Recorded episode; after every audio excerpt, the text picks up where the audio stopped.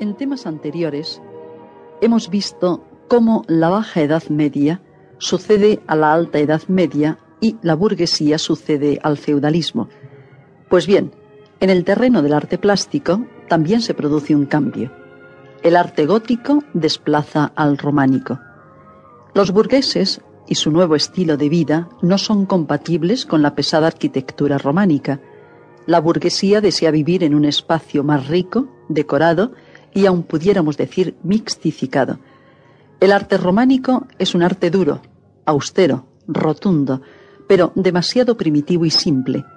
La burguesía bajo medieval descubre formas de vida más ricas y alambicadas, busca una mayor complicación en todas sus manifestaciones. En la Baja Edad Media, el hombre se olvida un poco del compromiso divino que antes le había obsesionado y atiende con mirada despierta la naturaleza que le rodea, olvidada desde la ruina del mundo clásico.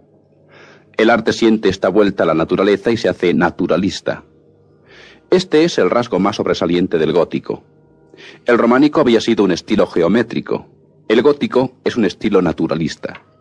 Veamos un ejemplo. El arco románico por excelencia es el de medio punto, una semicircunferencia, es decir, una forma geométrica pura. Por el contrario, el gótico abandona esta pureza formal y busca un arco que sugiera espectáculos naturales. El arco de ojiva. Esta vuelta a la naturaleza y a lo individual es característica de toda la Baja Edad Media. En eso consiste el grave problema de los universales, el mayor problema filosófico de la época. Los nominalistas, después de varios siglos de dogmatismo aristotélico, rechazan la objetividad real de los conceptos universales y proclaman que sólo lo individual y concreto debe ser objeto de conocimiento científico.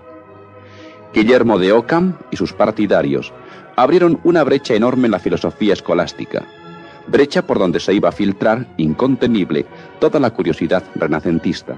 La época gótica, que es lo mismo que decir la época bajo medieval o burguesa, no es una época madura, es sólo el comienzo de una mentalidad. Por eso es insegura y desequilibrada. El alto medieval era un hombre seguro de sus convicciones.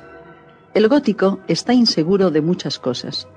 Vive todavía en un mundo teológico presidido por la imagen de Dios Todopoderoso, pero encuentra baches y fisuras que el románico desconocía. Al no tener seguridad en los estratos más firmes y profundos de la existencia, las creencias, revela manifiesta inseguridad en todo lo que acomete. En las artes plásticas, esta indecisión se comprueba fácilmente. Todas las catedrales góticas están inacabadas.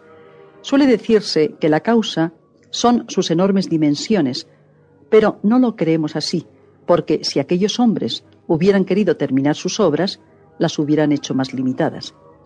Por el contrario, la catedral gótica es la obra de nunca acabar.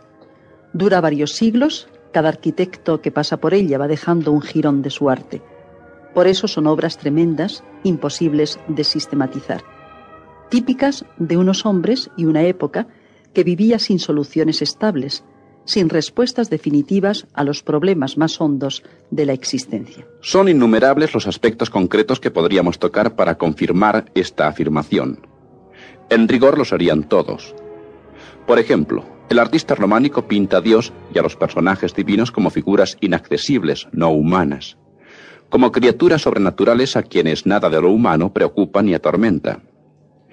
Cada época elige sus mitos cuidadosamente y los encaja en su imagen del mundo. El románico pinta al dios de la justicia y del poder omnímodo.